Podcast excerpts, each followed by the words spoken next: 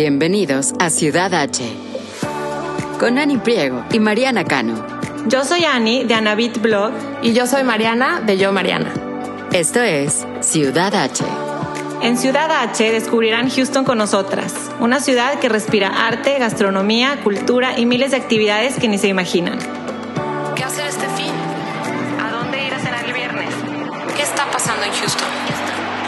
Desde restaurantes, bares y exhibiciones hasta eventos y viajes. Aquí encontrarán todo lo que tienen que saber para hacer de Houston su ciudad H.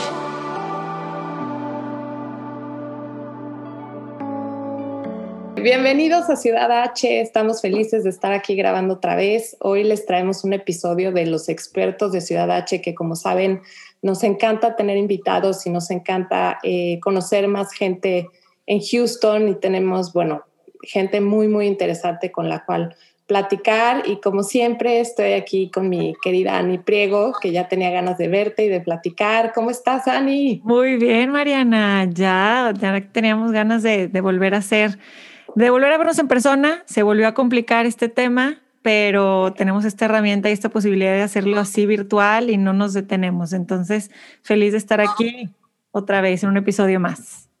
Exacto, me encanta. Y bueno, hoy les vamos a platicar de un lugar que yo creo que es emblemático en la ciudad de Houston, sobre todo, bueno, este último año y medio que ahora más que nunca estamos buscando lugares al aire libre en donde ir y, disfrutar. Y eh, muchísima gente siempre me pregunta, voy a ir a Houston, ¿qué, qué planes me recomiendas? ¿A dónde me recomiendas ir? O a lo mejor acabo de llegar y eh, cuáles son tus lugares favoritos. Y bueno, definitivamente ir al Buffalo Bayou, que mucha gente piensa que es solo un parque, pero tiene miles, miles de cosas que, que ofrecer. Hoy eh, estamos muy contentas porque vamos a platicar con Juan Antonio Sorto. Él es el Community Engagement Manager para el Buffalo Bayou Partnership y nos va a platicar de todo lo que el Buffalo Bayou tiene que ofrecernos. Me impresionó muchísimo el invitado que tuvimos hoy. Sí, estoy muy, muy impresionada. No sé qué te pareció a ti. ¿Qué tal, Mariana? En ese momento que empezamos a investigar cada quien de él, dije, wow, sin duda, las dos dijimos, lo queremos entrevistar, pero escuchándolo hoy, sí, estoy igual que tú, así de... Muy impresionante, porque sí, como dices, cuando nos llegó el email, este, pues claro, era por supuesto, obviamente un, un, un invitado que queríamos tener aquí, el Buffalo Bayou Partnership, ahorita que oigan todo el episodio van a conocer lo que es y de lo que se trata y teníamos como muy claro en nuestra cabeza de qué iba a ir un poco el episodio, pero nunca nos imaginamos que se fuera a convertir en la historia de Juan Antonio, que es realmente impresionante. Me fascinó conocerlo y, con, y, y saber su historia. Está cañón, es un ejemplo y es, y es de esas que tiene sus grandes retos, sus grandes dificultades, cosas que han como familia y como, como ser humano tenido que pasar y escucharla de viva voz y ver como el antes y el después y, y cómo por un momento la vida lo pudo haber llevado por otro camino, ¿no? Y, y, cómo, y cómo no fue así y cómo ahora está giving back y ayudando y, y, formando a otros adolescentes, está, está increíble. No queremos dar spoilers, pero teníamos que, no, tenemos no, que no, comentar. Es una persona totalmente, es una persona que tiene que conocer, la tiene que seguir. Si les gusta ayudar, yo creo que él es un gran ejemplo de cómo hacerlo. Yo por lo pronto quiero conocer todo de él, saber en qué está, saber qué está haciendo por la ciudad y pues aquí se los dejamos para que lo, lo conozcan y disfruten este episodio. Para que aprendan y se inspiren como nosotros. Ahí les va. Juan Antonio, que nos acompaña hoy, es Community Engagement Manager de Buffalo Bayou Partnership. Él es nacido en Dallas, vivió en El Salvador hasta los siete años y después regresó para quedarse a la ciudad de Houston, convirtiéndose en el primero de su familia en graduarse de la escuela secundaria, el primero en su familia en obtener una licenciatura, en lograr una maestría y para fines del verano, si no es que ya nos va a platicar, ser el primero en tener un doctorado. Fue nombrado Houstonian of the Year por el Houston Chronicle en 2013. Juan tiene una licenciatura de la Universidad de Houston y una maestría de Texas Southern University. Actualmente está por terminar su PhD en planificación urbana y política ambiental en la misma universidad. Juan Antonio preside la Houston Super Neighborhood Alliance y ha trabajado como voluntario con el Distrito Escolar Independiente de Houston y Star of Hope. Gran parte de su carrera la ha pasado como oficial de supervisión comunitaria en el Departamento de Correcciones y Supervisión Comunitaria de Harris County. También ha recibido numerosos reconocimientos, entre ellos el premio Shell Hurricane Harvey Heroes, el premio George y Barbara Bush Points of Light, Houston Dynamo Charities Award, entre otros. Colabora regularmente con Urban Edge y otras publicaciones del Kinder Institute for Urban Research de Rice University. Y por si fuera poco, el 15 de diciembre del 2020 fue proclamado por la ciudad de Houston como el Día de Juan Antonio Sorto, esto por ser candidato a la vacuna moderna representando a la comunidad hispana en esta prueba. En BBP, por las siglas de Buffalo Bayou Partnership, Juan representa a la organización en la comunidad y se asegura de que los residentes del área tengamos voz en los programas e iniciativas que se proponen. Juan Antonio, bienvenido a Ciudad H. ¿Cómo estás? Bueno, gracias Ani, gracias Mariana. Uh, honestamente estoy muy feliz de hacer este podcast. Uh, creo de que lo que ustedes están haciendo por medio de este podcast es muy importante para nuestra comunidad ya que la mayoría de la información que nosotros recibimos en el medio, en los medios, ¿verdad? Ah, son noticias que pues son importantes, pero no, no hay muchas noticias que de verdad se enfocan en, la, en nuestra cultura o la cultura de Houston. Hay muchos programas en inglés que yo miro de que sí hay, hay especiales, ah, pero es, está dedicado para, para la audiencia que sabe puro inglés, pero no hay tanto relacionado cuando se trata de nuestra, de, los hispanos, de, los latinos, las latinas. Así es que estoy, pero muy alegre. Gracias por la invitación. Uh, creo que su plataforma es muy importante en una ciudad de que honestamente, uh, digo, hay mucha falta, hay mucha falta de, de este tipo de conversaciones mm, y es lo que ustedes hacen y están haciendo por los últimos años es increíble. Es que felicidad, felicidad a ustedes también y, emocionado por, por esta invitación. Muchas gracias. De hecho, un año lleva, lleva el podcast. Estamos por cumplir el año, bueno, este oficial. Así que nosotros felices de, de tener a gente como tú que puede que, también sabemos que eres enamorado de Houston, que llevas mucho tiempo aquí. Y nuestra primera pregunta, vamos a platicar un poquito de, de, ti, de tu historia más adelante, pero para la audiencia, que a lo mejor piensa que Buffalo Bayou es solamente un parque y no conoce qué es naturaleza, arte, comunidad, conectividad, entretenimiento, en fin, todo, todo esto que engloba. Por favor, platícanos qué es a grandes rasgos Buffalo Bayou Partnership, esta organización. Bueno, la organización se formó en el 1986. Una historia ah, corta que le voy a dar a, la audiencia es de que donde está ahorita actualmente el, parque ah, citado es en una, antes era pura propiedad de la ciudad de Houston. Y porque antes en los 80s y, en los principios de 90s, ah, antes el centro no era un sitio activo Um, para visitar. La mayoría de las gentes se movieron a, alrededor de Houston y en ese tiempo la ciudad no le, no le puso tanto valor a este espacio. Es que vino algunos miembros de las comunidades y formaron esta organización sin uh, fines de lucro y le pidieron al alcalde y la ciudad que pues si no van a utilizar esta, esta tierra, entonces, o esta propiedad, pues entonces, pues se la pueden, podían dar a, estos, a, estos comunitarios. Y la, y la ciudad dijo, está bien, pues ahí, ustedes ah, conviertan algo de que nosotros no le miramos ningún futuro. Y imagínate, ya que 20, 30 años después, ahora es uno de los parques muy populares, no nomás en Houston, pero también en el nivel nacional y internacional también y mucho tiene que ver um, con, la, con la gente que ha manejado y, y los comités y la, y la supervisora y los directores que han manejado la organización, que han mirado desde 1986 el futuro uh, que esta propiedad ha tenido. Así es que uh, ofrecemos variedades de eventos, de programación y lo más importante para que la gente que está escuchando ahorita um, sepa es que muchos de estos eventos y programaciones son a bajo precios que obviamente mucho de nuestra uh, comunidad es verdad, es la primera, una de las primeras cosas que miran cuando van a, cuando van a salir, ¿verdad? Con sus familias, pues miran el precio de, de estos eventos y lo más costoso que tenemos ahí en, tipo de programación son 10 dólares. Lo más que vas a pagar por un evento va a ser 10 dólares. Y algunas veces muchos eventos, si vas en cierto tiempo de, de la semana, son gratis. Tenemos otro algo en, en nuestra ciudad que que atraen eh, artistas internacionales, que algunos pues obviamente me gustaría hablar en este podcast, y muchos de estos artistas han sido ah, artistas de, de, Latinoamérica y eso es lo que me quedó a mí muy ah, impresionado con, desde que yo vine a ser parte de, del elenco de, este equipo que, que, ahora estoy pero muy feliz de, ser parte. Me encanta, Juan Antonio. La verdad que yo nací, crecí en la Ciudad de México, llegué a vivir aquí a Houston con mi esposo y aquí nacieron mis hijos y bueno, 17 años después, la verdad que seguimos viviendo aquí muy felices y definitivamente el Búfalo Bayou nos hemos vivido infinidad de experiencias en este parque. O sea, desde, por ejemplo, yo empecé a correr aquí en Houston, que como sabes, cada año está el Houston Marathon, que es un gran, gran evento. Y uno de los primeros lugares que más me gustó correr es alrededor de los, de los trails que tiene el Buffalo Bayou.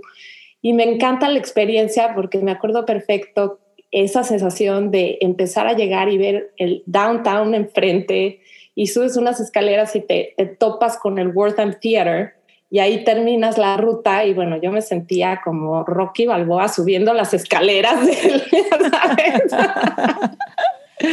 o sea, tiene mm. cosas increíbles. He llevado a mis hijos a hacer picnics, tienen un parque natural increíble en donde los juegos son hechos con los mismos elementos de la naturaleza. Eh, tiene el Waterworks, por ejemplo, la infinidad de eventos que tienen en, ese, en ese espacio, en la parte de arriba, eh, que han hecho Tacolandia y han hecho em, eh, sesiones de yoga, que de repente tomas la yoga cuando se está metiendo el sol y ves el increíble espacio del downtown. Y bueno, todo el arte que tiene alrededor, como dices, de artistas latinoamericanos, como las estructuras de Carmen Herrera, en fin, es un lugar que ofrece tanto, que por eso sí siempre es, siempre lo recomiendo y como para todo tipo de actividades, si quieres hacer ejercicios, si quieres caminar, si quieres solamente, pero uno de, mis favoritos ahí definitivamente es la cisterna. Qué espacio, qué historia y cómo en los últimos años eh, lo han convertido también pues en un centro de, en un espacio de exhibiciones, ¿no? En donde han montado cosas increíbles como arte huichol combinado con, con esta casa de diseño Rocher Beaubois eh, y esta última, que es una locura en cuanto a eh, experiencia sensorial, que es Time No Longer, que está, que está ahorita ahí eh, todavía disponible para el público. Entonces, me encantaría saber ¿Qué nuevos proyectos en cuanto a arte vienen para el Buffalo Bayou? Y de todas estas actividades que ofrece, para ti, ¿cuál es tu favorita? ¿Qué es lo que más disfrutas ahí? Bueno, ah, bueno, sabes que creo que la mayoría de nosotros, o lo que yo he podido ah, tener una conversación, porque yo también soy uh, maratonista, también soy um, Ironman, que prácticamente viene siendo los tralaitones. Um, y, créeme de que esa locura que, que ahora yo tengo, antes no era parte de mi, mi ADN. Um, y, una historia rápidamente en cuestión de mí. yo comencé a utilizar el parque, Oros Parque, en 2012, cuando, entré, cuando, cuando me decidí a enfocarme en el doctorado. Era una forma como yo podía ah, refrescar mi mente de los estudios, de todo el estrés. Y si me hubieras visto a fotos o si miras a fotos de mí antes de 2012, no estoy como, como estoy ahorita. Antes notaba que me gustaban los tacos. Todavía me encantan, pero... Nos podemos seguir comiendo tacos. Eso, eso tenemos que hacerlo. Claro. Exacto. Así es que lo que ofrece Buffalo Bayou en cuestión, y, interesante el del Cistern, quiero, quiero mencionar de que hay una historia interesante porque como les expliqué a ustedes, ese parque tiene una historia en, enfocada en la historia de Houston. Toda la arte que miras alrededor que, está, que es permanente es arte que es parte de la historia de Houston. El Cistern, ah, que es ahora un museo, era la última ah, fuente de agua potable que la ciudad tenía ah, en, en, Houston y ahí donde hay este espacio que prácticamente es como una cancha de fútbol. Um, allí desde 1927 hasta 2017 la ciudad era, ahí, de ahí agarraba el agua potable para, para algunos de los residentes del centro. Así que cuando la ciudad ya dejó de, de utilizar este lugar, Buffalo Bayou lo convirtió en un museo. Mm. Y, como mencionaste, hemos tenido diferentes artistas, han uh, venido internacionales, um, dos venezolanos específicamente tuvieron um, sus exhibiciones ahí y el que ahorita tenemos es de la, del país de Albania. Y esos son los tipos de, de, artes, de artistas que nosotros traemos a nuestros parques que puedan traer ese tipo de mensaje, ¿verdad? ¿Cómo es que una pieza hubiera sonado en el espacio? Uh, como la Carmen Herrera para mí fue una instalación muy, pero muy increíble, especialmente cuando tú escuchas la historia de ella, de que ella es una cubana y que vive en Nueva York y que tiene 103 años, pero su alcance um, o su fama no fue hasta que tenía los 80. Imagínate esa inspiración para muchas de nuestras latinas, para mucha nuestra comunidad, de que hasta que ella tenía los 80 años, ella al fin fue reconocida por su arte que había producido durante todos sus años es que para mí eso fue algo muy inspirante que, que muchas veces nuestra cultura no, no tiene esa imagen, especialmente cuando se trata a las labores de las mujeres. Así es que la, sí tuvimos su, su pieza en, en, nuestro, en nuestro parque y, y esos son tipo cosas que, que puedes ahí mirar. Ahorita que mencionabas que empezaste a correr en 2012, Juan Antonio, entonces a ti te tocó ver muchos cambios, ¿no? En el Buffalo Bayou. Tengo entendido que en 2015 empezaron muchas remodelaciones. Sí, es cierto. Mucho de eso comenzó en 2015. Parte de la razón por qué se tardó un poco y vamos y voy a hablar también del otro proyecto, el futuro, porque hay un futuro bien hermoso que, que vamos a hablar o que me gustaría hablar también en, intermedio de esta conversación. Pero porque nosotros somos una organización sin, sin uh, lucros, Obviamente, la parte fácil fue que la ciudad lo diera ese, ese, terreno. Ah, la parte difícil es que nosotros vamos a agarrar, a, tratar de agarrar esos fondos y muchas veces nosotros estamos uh, compitiendo con otras organizaciones que también ellos están yendo por estos fondos, si son fondos locales, si son fondos internacionales o nacionales, ¿verdad?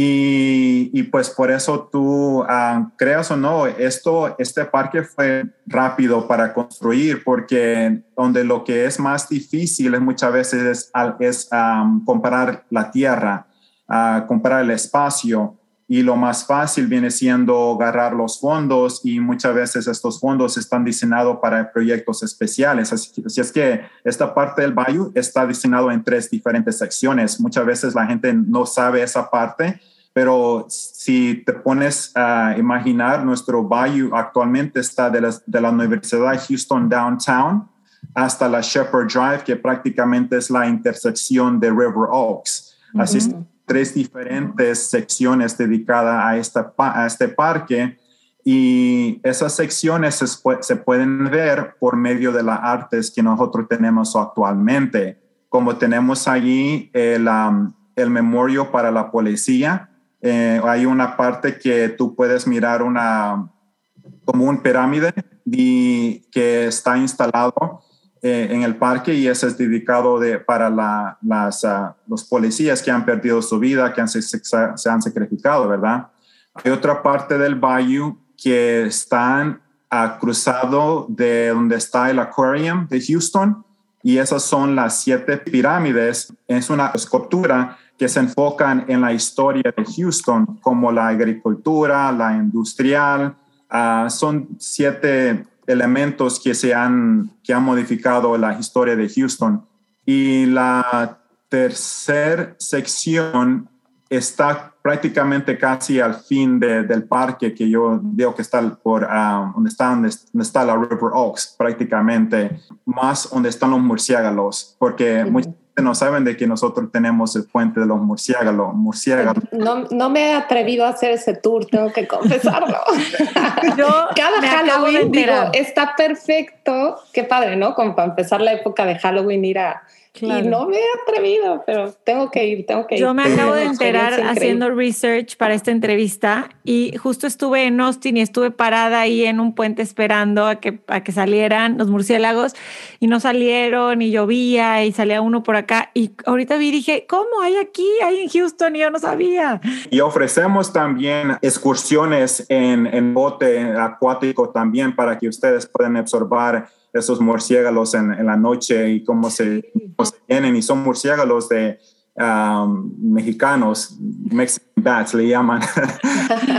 es bien interesante, así es que esas son las tres secciones de este parque que tenemos actualmente y es fue interesante poder mirar cada de estas secciones uh, construida durante el periodo que yo he estado corriendo Ah, y, sí, durante los, desde el 2012, ¿verdad?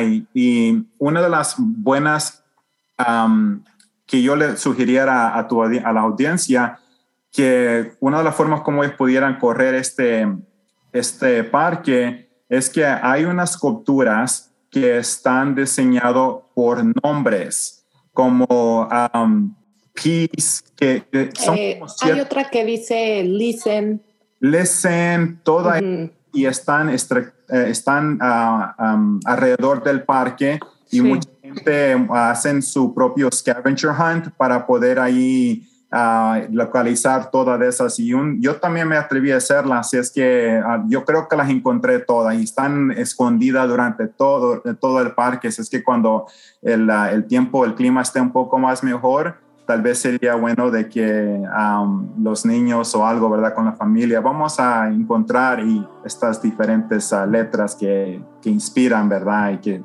para que la gente se pueda mover. Entonces, ¿algún lugar favorito que tú tengas que digas, este aquí me gusta más estar? Sabes que eso es bien difícil porque a mí me encanta, especialmente cuando yo, cuando yo corro, porque si ustedes algún día o tal vez alguien de su audiencia está, entrenando para un medio maratón, ¿verdad? O, un maratón, es Ah, hay cierto tiempo, después de cinco millas o después de diez millas, ¿verdad? O, kilómetros, como le quieran llamar a la, la audiencia, su mente comienza ya, pues ni la música, ni los tacos, ni nada ya le funcionan, ¿no? tiene que agarrar cualquier tipo de motivación, ¿verdad? Y lo que a mí me encanta del parque es de que cuando tú ya de repente sientes de que tu mente ya no puede, pero tu cuerpo sí puede caminar, ahí donde yo me inspiro en todos los diferentes puntos que Mariana ilustró, ¿verdad? De que hay durante en este parque, de que no hay ninguna sección específica donde tú te vas a aburrir, que todo es diferente, que hay algunas partes que tú puedes mirar el centro de una, de una forma, hay otra parte que pues, lo puedes mirar de diferente forma. Y así es que para mí, eh, digo, comiencen en la en la Sabine Street, donde está nuestro cistern y donde está el, medio parque, ¿verdad? El mero, así, el, centro del parque, ah, en la Visitor Center, y comiencen a explorar, porque no importa en qué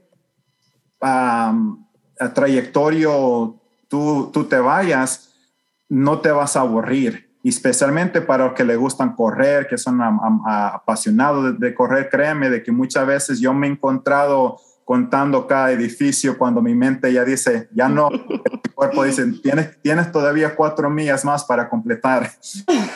Sí, necesitas irte distrayendo con las diferentes cosas. De hecho, ahí junto al Cistern, donde mencionas, en la calle de Sabine, entras y también está un este, skate park, ¿no? Que ahora con las Olimpiadas, que yo no sabía que era una actividad olímpica también, pues es muy divertido ir a ver a todos los que hacen este deporte.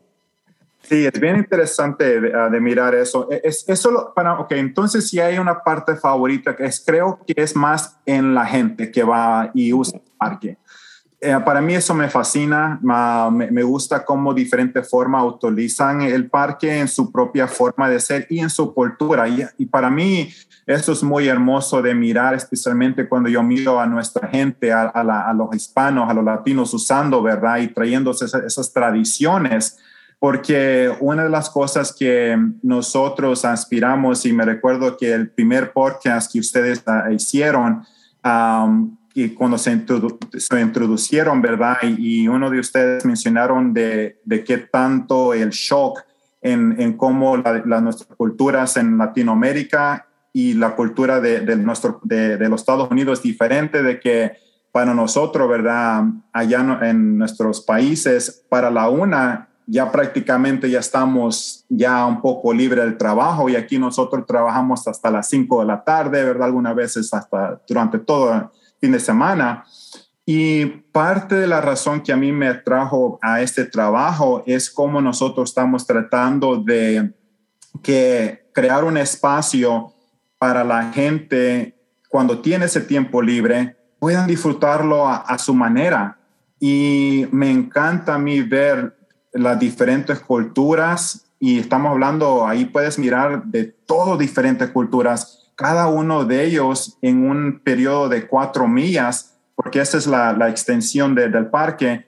Tú miras prácticamente a algunos hindús, algunos asiáticos, algunos latinos, todo es diferente en, su forma como utilizan ese parque. A mí me fascina, me encanta mirar eso, ese aspecto, que honestamente no lo miras en muchos parques en Houston. Y no lo estoy diciendo porque trabajo aquí personalmente, es porque cuando yo he tenido la oportunidad de correr en diferentes secciones en Houston, ah, es prácticamente la gente que llega es que está ya, van, van o que están ya acostumbrados a algo, ¿verdad? o viven alrededor pero aquí es comunitario y eso es lo que me encanta a mí de, este parque.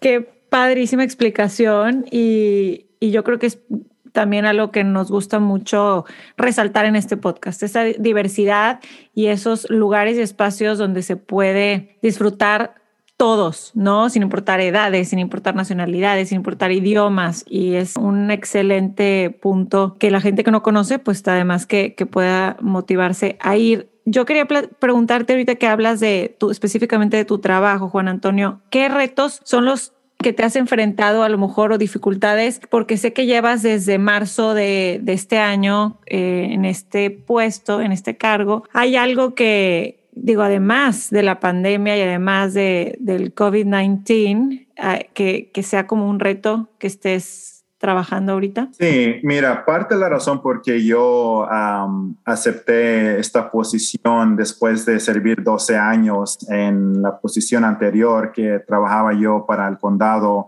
uh, como, pues, como alguacil, ¿verdad? puedo decir que ese fue el tipo de trabajo que yo tuve, probation officer, y me quedé yo ahí por 12 años. Ah, pero durante ese tiempo yo tuve muchas oportunidades de, tratar de avanzar a otras posiciones, pero yo nunca he tomado algunos retos que no me sienta yo conforme, ¿verdad? De, tratar de hacerlos.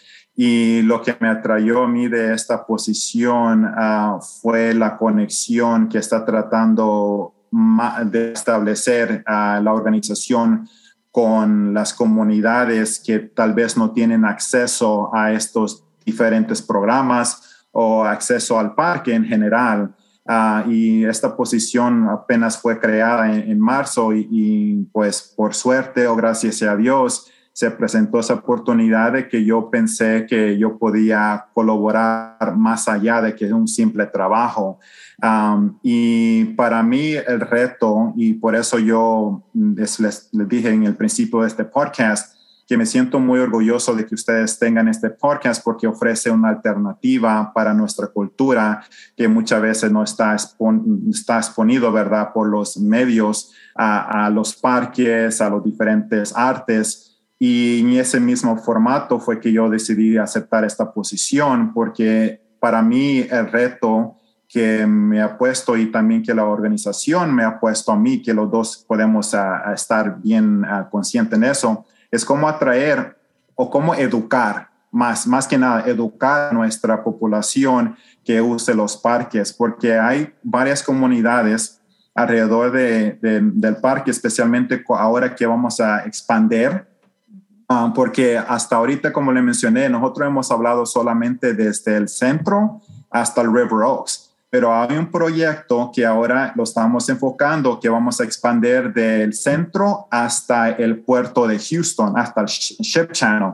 Y, lo, lo, interesante de ese proyecto es de que esta es la primera vez en nuestra historia ah, de, nuestra fundación donde sí de verdad vamos a tener que ah, hablar con las comunidades acerca ah, de estos proyectos Ah, antes no era tan requerido porque en el centro pues es obviamente un centro de comercio, ¿verdad? Y no habían comunidades alrededor.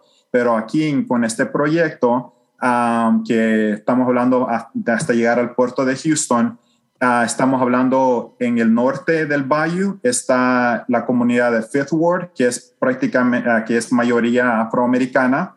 Y en el sur del Bayou está el East End, que está el, segundo barrio, la Magnolia, también Denver Harbor, ahí en, el norte. Y muchas de esas comunidades tienen sus propias oportunidades que nosotros también podemos avanzar, ¿verdad? Introducirlos al parque, a introducir qué es lo que ellos quieren ah, y, y, cómo mantener la cultura de estas comunidades intactas también. Así es que el reto es dos. Uno, promover el, el, el parque que tenemos actualmente y el segundo es atraer nueva gente a, a que usen estos, estos programas, estas atracciones que tenemos disponibles.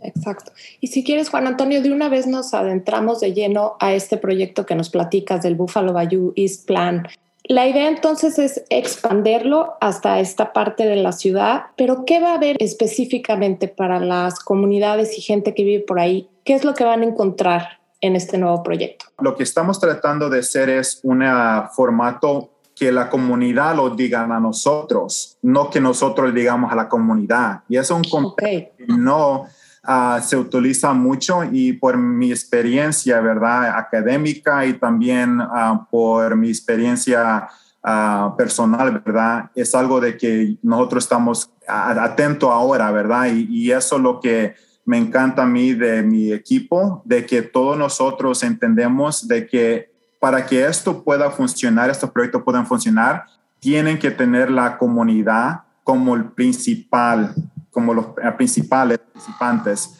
Así es que eh, no, la, la, pregunta se, se, va a responder más con los años y con los tipos de, de reuniones que vamos a tener con las comunidades que están cerca. Y no nomás decir, pues no vamos a tener una reunión y lo vamos. Entendemos de que esto es muy, ah, muy diferente y al fin del día, pues hay que aceptar de que no queremos crear algo donde no se vaya a utilizar o que no se utilice para la comunidad que están ahí actualmente.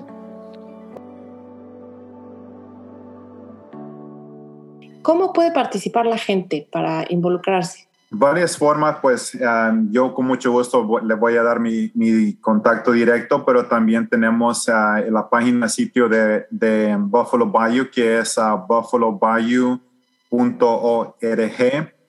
Ah, y en esa página van a encontrar prácticamente la agenda o el plan que tenemos uh, en puesto sobre algunos de esos proyectos que nos gustaría ah, hacer en la comunidad. Y obviamente me pueden contactar a mí directamente también a Juan J. Sorto arroba buffalobayou.org y sí, como, como le estaba explicando, pues hay, ahorita estamos en, en, la, en la primera fase, estamos hablando, apenas están mirando cómo es que se van a, a, a, traer algunos de los, fondos. Y como la diferencia de este proyecto y, del, del, centro es de que el del centro, la, la tierra donde está ahorita el parque, pues obviamente fue donada por la ciudad, pero aquí es un poco diferente porque nosotros estamos negociando con los diferentes uh, empleados que actualmente están alrededor de, de, del, del bayou. Así que por eso está un poco más despacio este proyecto y porque estamos alquilando la, la, la, tierra y también um, tratando de agarrar los fondos para que se puedan hacer estos, uh, estos proyectos a la misma vez. Pero una de las cosas que estamos haciendo es, tratar de activar o, ofrecer programas especiales en esta área uh, para la gente, para que ellos puedan comenzar a imaginar, ¿verdad? ¿Qué es lo que ellos quisieran mirar como parte de, de este plan? Y así es que uh, tenemos varios eventos de que me gustaría, pues obviamente, hablar. Y uno de ellos se llama uh, Kids Day, uh, que va a ser el 23 de octubre. Y Kids Day, o el Día del Niño, va a estar en Tony Moron Park. Y este parque, que es actualmente um, parte de la ciudad de Houston, nosotros estamos negociando con la ciudad para que nosotros podamos tomar posición de este parque y, y expander, um, expanderlo, uh, que sea parte de, del plan. Así es que el 23 de octubre vamos a tener el Día del Niño y vamos a tener eventos uh, gratuitos para, para la familia. Es posible de que vayamos a tener ahí también nuestro uh, bote acuático también para ofrecerles a la gente, obviamente, una oportunidad de, de poder usar uh, o poder mirar, ¿verdad? El valle por esa forma, porque una de las cosas muy interesantes, y les, como les expliqué a ustedes en, el principio, es de que el valle se puede mirar de diferentes formas, no nomás como tú lo caminas, pero también cómo lo usas en, en cuestión del agua. Sé que mucha gente mira en el valle y dicen, no, hombre, yo por aquí me voy a meter ahí, pero créeme de que la, la vista en, en por medio de, del agua es totalmente diferente. Ahí de verdad te quedas impresionado qué tan grande Houston es por medio de, nuestras aguas. Tenemos otro evento que ah, se llama Bugstock uh, o los insectos. Es un festival familiar que vamos a promover las, las especies naturales que rodean, rodean el, el bayou. Y ese evento va a ser el 25 de septiembre y va a estar localizado en el otro parque que se llama Yolanda Black Navarro, que está en la comunidad de Magnolia. Así que es otro evento familiar y ese evento va a ser de las 4 de la tarde hasta las 9 de la noche. Y, y el concepto es para tratar de educar a la, a la gente, ¿verdad?, sobre las especies que existen en el bayou y también poner un show como uh, bandas de, covers de, Beatles, uh, del grupo rock uh, Beatles, y vamos a tener una artista local hispano que va a crear una, una arte que incorpora lo que miras en el bayou y lo que el bayou se puede convertir. Así es que va a ser una, una, una, una artista intelectable que la gente pueda, ah, pueda disfrutar también. Me encanta. Los eventos son gratis. Toda esta información que Juan Antonio, gracias por compartirla, la vamos a poner en los episode notes para que la, la encuentren y, y, podamos asistir con mucho gusto. Sabemos, como ya platicaste, que el Buffalo Bayou Partnership es un plan visionario que tiene miles de visitantes al año, locales y pues también personas que vienen de, de otras ciudades internacionales también que se enfocan como organización a preservar y mejorarlo, ¿no? Esto, toda esta historia de Houston, llevan haciéndolo por más de 30 años. ¿Cómo ves tú que lo que haces como liaison, como conectar a la comunidad con todos estos planes de mejora y de preservación? ¿Por qué crees que, que es clave lo que haces en el proceso? Muchas veces lo que yo miro, y es bien curioso porque cuando yo, el tema que estoy hablando en mi doctorado, que estoy completando actualmente, eh, se está enfocando en cómo las organizaciones pueden mejorar la participación comunitaria, ¿verdad? y muchos de los programas que se enfocan muchas veces se enfocan en el final y no en el proceso. Ah, y lo que pasa con estos programas es de que algunos pues no funcionan y otros pues sí funcionan, pero el enfoque siempre viene siendo más en lo que va a resultar o resultado de estos programas. Y lo que me gusta a mí de, mi... de mi posición y como Buffalo Bayou está manejando el asunto ah, con, en, ah, con traer más gente o atraer más gente, ¿verdad? Que usen nuestro bayou, no importa si el que está actualmente estable o el que vamos a tratar de, establecer, es de que nosotros estamos, como le digo, ah, de verdad enfocado en lo que la comunidad esté pensando actualmente y que ellos lo exactamente en dónde quieren ah, mirar sus comunidades en el futuro, no nomás para ellos, pero para los hijos, para los nietos. Y en lo, en lo personal, ah, nosotros sabemos de que nuestras familias son ah, muy, muy apegadas uno al otro. No, no es tan, es muy común, mejor dicho, mirar de que los abuelos, los papás, los nietos y los nietos todos vivan en una sola casa, ¿verdad? Así es que cuando nosotros estamos diseñando o pensando, y te digo de que el 90% de las pláticas que nosotros tenemos internamente viene siendo cómo nosotros podemos crear programas, cómo podemos crear ah, ah, ah, estos espacios para que la gente lo use, no de que va a ser esto lo que vamos a hacer y la gente se, va, se va a aparecer el día de mañana y, eso lo, es lo diferente en, este trabajo que a mí me motiva a que, que, estemos pensando en esa forma, porque no es necesariamente el resultado, pero es el proceso y eso es muchas veces que, la, que las comunidades o que las organizaciones ah, tal vez no tienen la conciencia suficiente y, tratan de que, no, que ya vamos a tratar de poner un skate park ahí, pero ese skate park que tiene que tener un propósito tiene que traer gente y cómo es que esa gente lo va a usar. Y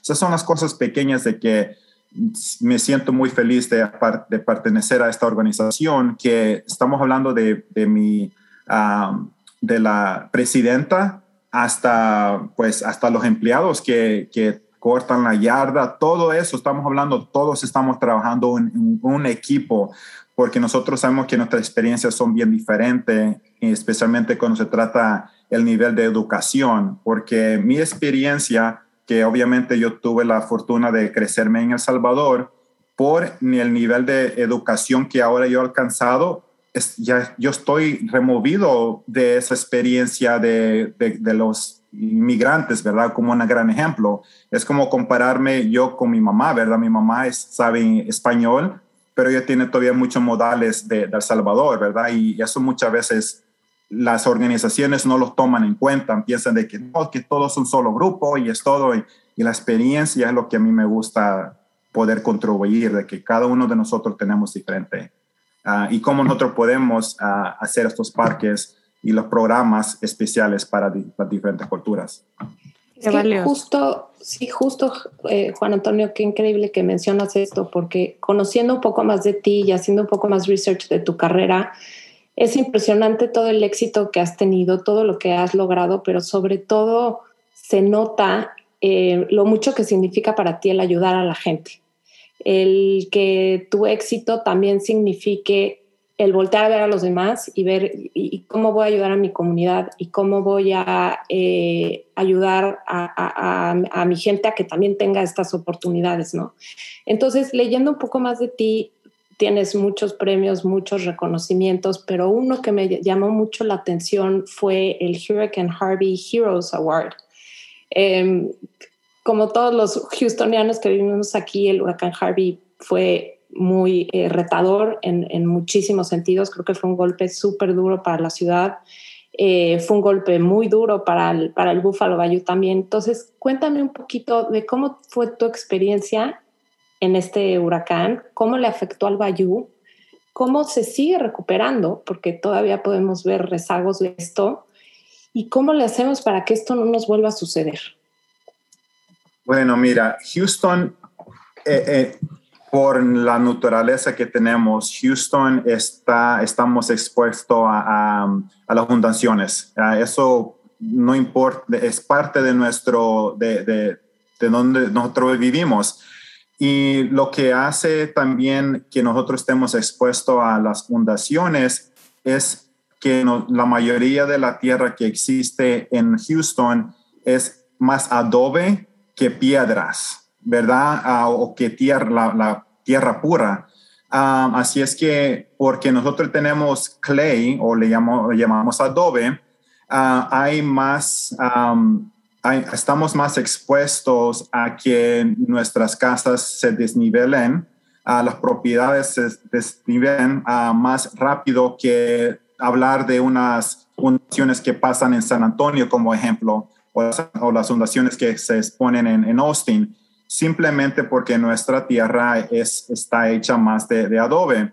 Y eso es lo que pasó con Buffalo Bayou, de que cuando pasó esta tormenta, y no ha sido la, primera tormenta que ha pasado en el Bayou, um, y eso es una de las cosas que nosotros, aparte de, la, de las, de las uh, Bayou Tour, de las excursiones en, las, en, en los barcos acuáticos, nosotros hablamos de esas historias, de que como en el 1935 nosotros tuvimos una, una, una inundación tremendísima ah, en Houston que prácticamente forzó a que muchos de los comercios que estaban alrededor del Bayou se, se fueran. Nosotros teníamos una fábrica de, de, ah, de cerveza en, en, el Bayou, como un gran ejemplo, y pues tuvieron que cerrar porque la, las, cuando llegó la, agua a esa parte del bayou, pues obviamente destruyó todo. Así es que son cosas que nosotros ya tenemos una historia grabada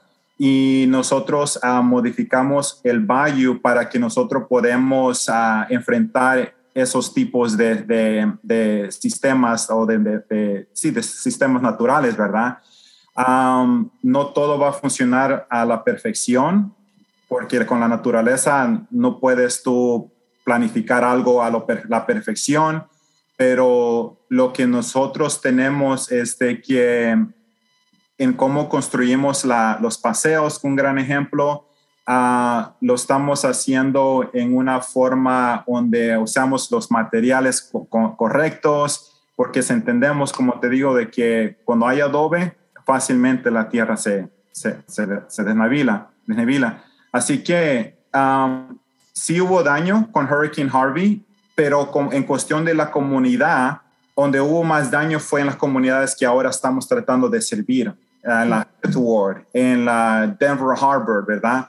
Y lo que nosotros hacemos, porque entendemos muy bien de que nuestro mayor uh, enfoque viene siendo en el parque, ¿verdad? Y no necesariamente en el sistema social en cuestión de, pues, de, de Ah, de arreglar casas, ¿verdad? Pero cuando nosotros no podemos arreglar casas o lo que sea, nosotros ah, donamos a diferentes organizaciones que están ah, alrededor de nuestras comunidades para que ellos puedan enfocarse en sus proyectos individuales. Así es que nosotros entendemos, comprendemos de que hay sistemas sociales que impactan obviamente a, las comunidades, como la tormenta que pasó de, en, en uh, que mucha de la gente pues quedaron sin agua potable.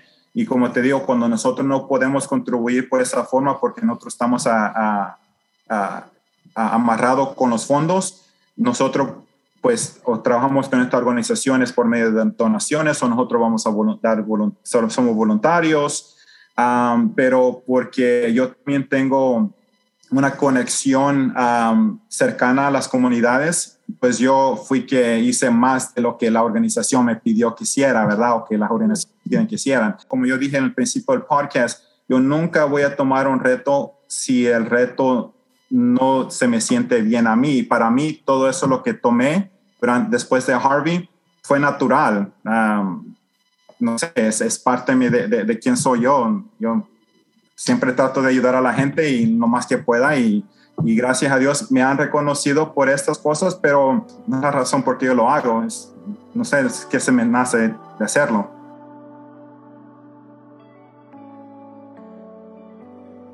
Sí, me encanta. Es que Houston somos una comunidad en la que hemos demostrado que en momentos de crisis pues, nos ayudamos unos a otros y ayudamos a nuestros vecinos y, estamos ahí ahora sí que eh, eh, sobreviviendo ¿no? a esas grandes eh, crisis que desgraciadamente hemos vivido, pero no, de todos modos, felicidades por ese reconocimiento, porque sí fue una experiencia, una experiencia difícil para la ciudad y para todos, definitivamente. Ahorita que mencionas, Juan Antonio, de tu esencia y de quién eres, de ver más allá de ti, ¿crees también que tu familia, tu, tu mamá, el haber vivido en El Salvador, te ayude a desempeñarte actualmente en, en este cargo? 100%. Todo lo que yo he hecho en mi vida, yo, yo tengo a, dos mujeres y porque es todo lo que yo me he crecido con la mayoría de mujeres durante toda mi vida. Y para mí los dos, dos ejemplos que yo tengo enfrente de mí es mi abuela y, y, mi, y mi mamá. Ah, mi abuela todavía está en El Salvador. Uh, y obviamente con esta pandemia ya vamos ya casi dos años de que no los miramos. Y no es de que no pueda yo viajar, es solo porque, o no, no es que nosotros no podemos viajar, es porque nosotros estamos conscientes de la edad de mi abuela y también de que esta pandemia todavía no se ha terminado. Y créeme de que ha sido bien difícil uh, de no poder mirarla a ella. Y eso es una decisión que nosotros consciente tomamos y, y, todavía la estamos tomando y aquí están un gran ejemplo, ¿verdad?, de que la, los casos están incrementando, que era algo de que se podía mirar, pero obviamente siempre piensas en lo mejor en la humanidad y siempre yo voy a pensar eso, ¿verdad? Nomás de que nos va a costar un poco más para llegar a que esta, esta pandemia termine. Pero mi crédito siempre va a mi mamá y mi abuela, comenzando con mi abuela porque ella no sabe cómo leer ni escribir. Y cuando yo me crecí en El Salvador, uh, nosotros los crecimos uh, en la casa de ella con otras siete familiares, una casa bien pequeñita y esto era el, eh, en medio de la guerra civil que estábamos nosotros pasando en los, en los ochentas. Uh, y, pero te voy a decir algo de que parte de la razón por qué yo me encariño con ese trabajo que tengo ahora es porque muchas de las cosas que ahora yo estoy aportando por medio de ese trabajo tiene mucho, me trae mucho recuerdo de mi, de mi ah, adolescencia, de mi, de mi niñez. Uh, como, porque yo, yo muchas veces comparo Houston como El Salvador y la única cosa que yo le digo a la gente que es que si le quitas las carreteras y las luces aquí, en, Estados Unidos, es como que yo, si yo estuviera viviendo en mi país y eh, no nomás tiene que ver con la, infraestructura, ¿verdad? Pero también la gente.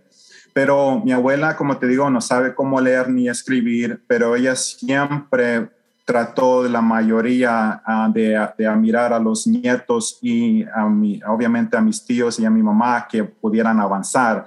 Mi mamá, mi abuela quedó viuda cuando mi mamá tenía tres años. Ah, mi abuelo ah, era, era músico y, murió en una, en una construcción. Y cuando mi mamá tenía los 13 años, ella escapó de la guerra civil y se vino a los Estados Unidos a los 13 años. Cuando ella tenía 17 años fue cuando me tuvo a mí y ella regresó de vuelta a El Salvador Um, porque no tenía esa, um, ese um, apoyo emocional que ella pensó que ella iba a tener de vuelta en El Salvador. Y así es como yo llegué a El Salvador porque mi mamá dijo, no voy a regresar y me voy a llevar a mi hijo también. Pero lo que mi mamá no había reaccionado, porque tal vez por su edad, es de que lo que ella había escapado, ahora yo iba a estar expuesto a esa clase de vida también. Así que cuando yo tenía los siete años fue cuando mi mamá tomó la decisión de regresarse de vuelta a los Estados Unidos, pero me dejó con mi abuela uh, durante ese año que, que ella, que ella ah, usó para cruzar las fronteras. Y ahí fue donde yo me encariñé más con mi abuela, que si no hubiera sido por ella y por el esfuerzo de mi mamá, yo nunca me hubiera, uh, nunca, no estuviera o no estuviera yo ahorita prácticamente. Y cuando llegué a los Estados Unidos, ahí fue otro reto también, porque de ahí mi mamá ah, ya, ya estaba embarazada con mi, con mi hermana uh, y de ahí donde yo también me convertí padre tratar de saber, tratar de aprender inglés. Estaba creciendo a mi, a mi hermana y tratando de terminar los estudios a la misma vez. Así es que mis planes para ir a la universidad no, no estaban en mi mente hasta mi último año en la high school. Fue el diciembre del último año del high school cuando se me, se me metió la idea, yo tengo que ir a la, universidad. Y eso era que estaba peleando con mi mamá, porque mi mamá tenía, que tenía el pensamiento de que, ¿por qué tú vas a ir a la universidad cuando tú puedes ser electricista, si puedes comenzar a ganar ya tus 15 dólares? Mi mamá lo estaba mirando en un contexto de dinero y no necesariamente uh, el futuro, ¿verdad? Y eso es lo que yo miro con estas comunidades con quien yo trabajo ahora y porque yo me encariño, porque mucha de, la gente con quien yo hablo están pasando por la misma, uh, uh, por el mismo camino. Por eso fue de que yo decidí uh, donar mi tiempo con HISD, um, porque dije, quiero ayudarle a algunos niños que son inmigrantes a, a poder motivarlos a ellos que siguen adelante. Y eso es lo que estoy haciendo ahora con mi trabajo, de que ah, este año decidí yo hacer un mentor uh, de, una, de un estudiante que apenas está comenzando eh, su carrera en, la universidad donde yo me gradué, de Houston Downtown. Así que toda esa experiencia de que uh, fue que, que, me hizo donde estoy ahorita, que, que con esta posición que tengo ahorita. Qué bonito poder retribuir eh, de esa manera, ¿no? Sabiendo que tú te reflejas también en ellos y ellos se reflejan en ti y, pues cambias vidas, ¿no? Definitivamente. Muchísimas gracias, Juan Antonio, por compartir con nosotros tu historia. Estoy segura que tu mamá, tu abuela están súper orgullosas de ti y esperemos pronto puedas eh, pues viajar a El Salvador, a ver a tu familia, a, darle un abrazo. Yo creo que todos en eso nos podemos identificar mucho que, pues sí, esta pandemia nos ha venido a, mover muchas cosas y em, justo esta semana eh, la ciudad ya ha regresado otra vez al nivel rojo y sabemos que tenemos que seguirnos cuidando y tenemos que seguir teniendo medidas eh, preventivas lo más que podamos. Cuéntanos, el Búfalo Bayou, ¿cómo se reinventó con esta pandemia? y qué medidas está tomando para que lo podamos seguir visitando tranquilamente. Bueno, es, es una medida que todavía con muchas organizaciones están analizando porque ya como saben, ¿verdad? Que esto se vino a explotar ya en la última semana y, todavía estamos nosotros mirando cómo podemos continuar las actividades pero en una forma donde no lo vayamos a contagiar a, todos, porque lo que sí pudimos observar con, esta, observar con esta pandemia fue de que había una gran necesidad que la gente saliera a distraerse y los parques fueron una fuente para que la gente pudiera continuar algún aspecto de su vida, de sus vidas. Y no queremos que cambie eso, ah, e, esa, ese sistema. es, sí, estamos obviamente ah, ah, no requiriendo, pero sugiriéndole a la gente que por favor usen sus mascarillas.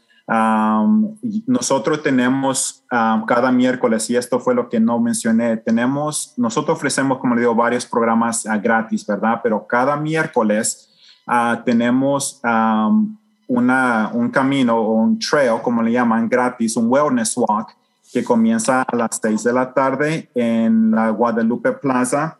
Y te mando esa información también para que lo publiques, pero este miércoles fue el primer miércoles donde obviamente tuvimos esta, este uh, walk y no fue tan agradable, obviamente, usar la máscara, pero fueron uh, dos millas porque eso es lo que dura y, pero todos los que fueron con las mascarillas, los tuvimos puesto.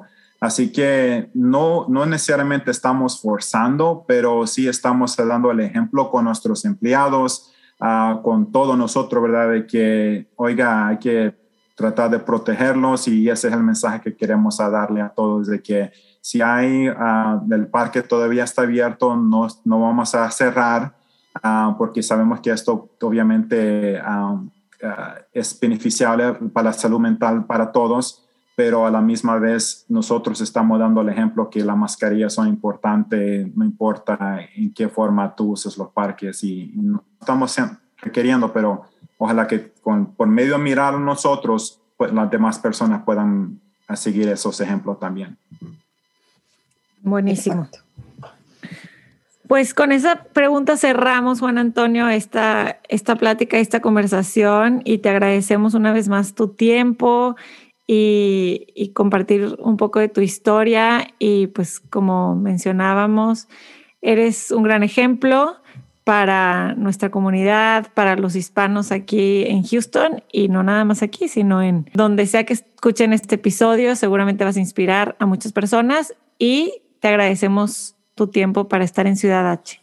Muchas gracias por esta gran oportunidad. De vuelta le digo a ustedes felicidades por este podcast. Por favor, continúen haciéndolo porque sí, de verdad es algo necesario para nuestras comunidades y, felicidades a ustedes por, por aceptar este reto y, es bien bonito de, poder compartir mi historia y también la, la historia de nuestra organización a la misma vez. Muchas gracias, Juan Antonio. Esta es tu casa esta es la casa del Búfalo Bayou también, para que esperemos tenerte otra vez en, en un futuro y sigamos compartiendo todo lo que este gran parque tiene que ofrecer a nuestra ciudad. Muchísimas gracias. Gracias a ustedes. Esto fue Ciudad H